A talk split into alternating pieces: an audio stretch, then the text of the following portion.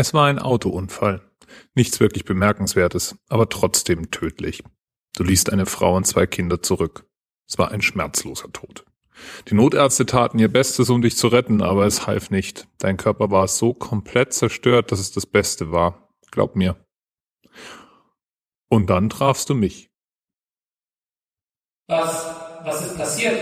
Wo bin ich? Du bist tot. Da war ein, ein, ein Lasser und, und der rutschte und Ja. ich, ich starb? Hm. Aber kein Grund zum traurig sein. Jeder stirbt. Du sahst dich um. Da war nur Leere. Nur du und ich. Was ist dieser Ort? Ist es das Jenseits? Oh, mehr oder weniger.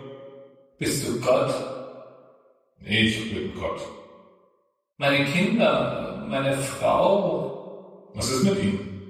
Wird es ihnen gut gehen? Sowas sehe ich gerne. Du bist gerade gestorben und deine Hauptsorge gilt der Familie. Das finde ich super. Du sahst mich fasziniert an. Ich sah für dich nicht aus wie Gott. Ich sah einfach so aus wie irgend so ein Typ. Eine schwammige Autoritätsperson. Mehr wie ein Deutschlehrer als wie der Allmächtige. Keine Sorge. Ihnen wird's gut gehen. Deine Kinder werden dich als perfekt in Erinnerung behalten. Die hatten nicht die Zeit, um Verachtung für dich zu empfinden.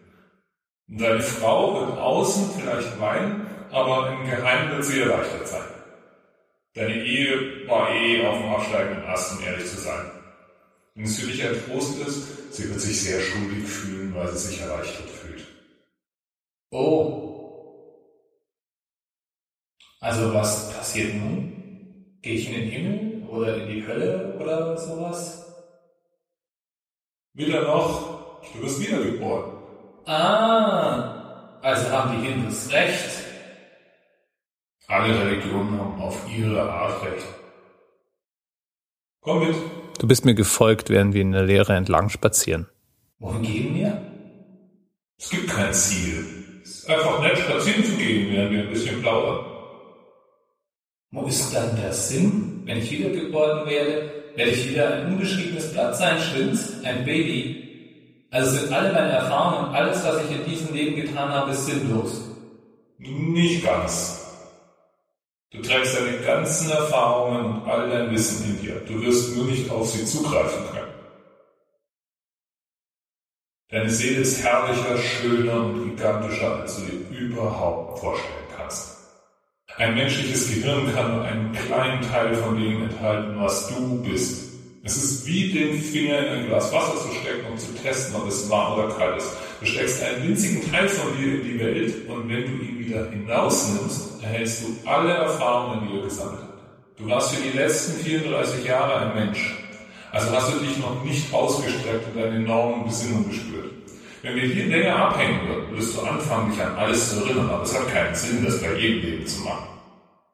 Wie oft wurde ich denn wiedergeboren? Oh, oft. Und in eine Vielzahl verschiedener Leben. Dieses Mal wirst du ein chinesisches Bauernmädchen um 540 nach Christi Geburt sein. Äh, wie bitte? Du sendest mich zurück in der Zeit? Naja, technisch ja. Zeit, wie du sie kennst, existiert nur in deinem Universum. Dort, wo ich herkomme, sind die Dinge kommst du her? Ich komme von irgendwo, irgendwo anders. Und es gibt andere wie mich. Ich weiß, dass du wissen willst, wie es dort ist, aber du würdest es wirklich nicht verstehen. Aber warte, wenn ich in andere Zeiten an anderen Orten wiedergeboren werde, könnte ich dann einmal mit mir selbst interagiert haben? Klar, passiert dauernd. Und weil du dich nur an die eine Lebensspanne erinnerst, merkst du noch nicht einmal, dass es passiert. Was ist dann der Sinn von alledem? Ernsthaft? Wirklich? Du fragst mich nach dem Sinn des Lebens? Ist es nicht ein bisschen stereotypisch? Ja, ja, das ist eine verständliche Frage. Der Sinn des Lebens, der Grund, dass ich dieses Universum erschaffen habe, ist, damit du wächst und erwachsen wirst. Meinst du die Menschheit? Du willst, dass wir aufwachsen? Nein, nur dich. Ich erschuf dieses Universum nur für dich. Mit jedem Leben wächst du und wirst erwachsen und bekommst einen größeren, mächtigeren Intellekt. Nur ich? Was ist mit den anderen? Na, es gibt keine anderen. Diesem Universum gibt es nur dich und Aber alle Leute auf der Erde. Alle du, andere Formen von dir.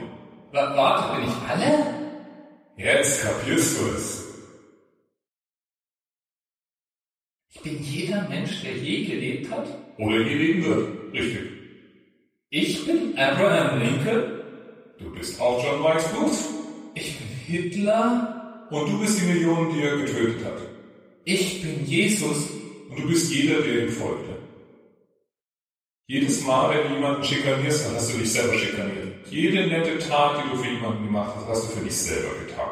Jeder fröhliche oder traurige Moment, den je irgendjemand erlebt hat, erlebt und erleben wird, hast du selbst erlebt. Warum?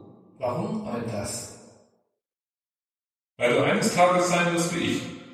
Denn das bist du. Du bist einer von meiner Sorte. Du bist mein Kind. Boah. Du meinst, ich sei Gott? Nein, noch nicht. Du bist ein Fötus. Du wächst noch. Wenn du jedes menschliche Leben durchlebt hast, wirst du groß genug sein, um geboren zu werden. Also ist das ganze Universum Eine Art Ei. Nun ist es Zeit für dich, dein nächstes Leben zu durchleben. Und mit diesen Worten schicke ich dich weiter auf deinen Weg. Das war die Geschichte Das Ei aus einem Wiki entnommen. Und zwar aus dem Creepypasta Wiki. Das Creepypasta Wiki hat Kurzgeschichten. Und was hat es mit der Folge 21 zu tun? Es ist ein Wiki. Und vor 21 Jahren hat Ward Cunningham das erste Wiki ever erschaffen. Die Urzelle von Wikipedia sozusagen. Und vom Marvel Wiki. Und von Creepypasta. Und von hunderten, wenn nicht tausenden Wikis da draußen, die man sich anschauen und durchsurfen kann. Ich habe ein paar meiner Favoriten in die Links zu dieser Episode gepackt. Vielleicht surfst du einfach auch mal ein bisschen rum. Und Creepypasta verdient definitiv einen Besuch. Und hey, nur mal angenommen, das Szenario in der Geschichte wäre wahr, höre ich mir dann vielleicht gerade in diesem Augenblick selber beim Podcasten zu?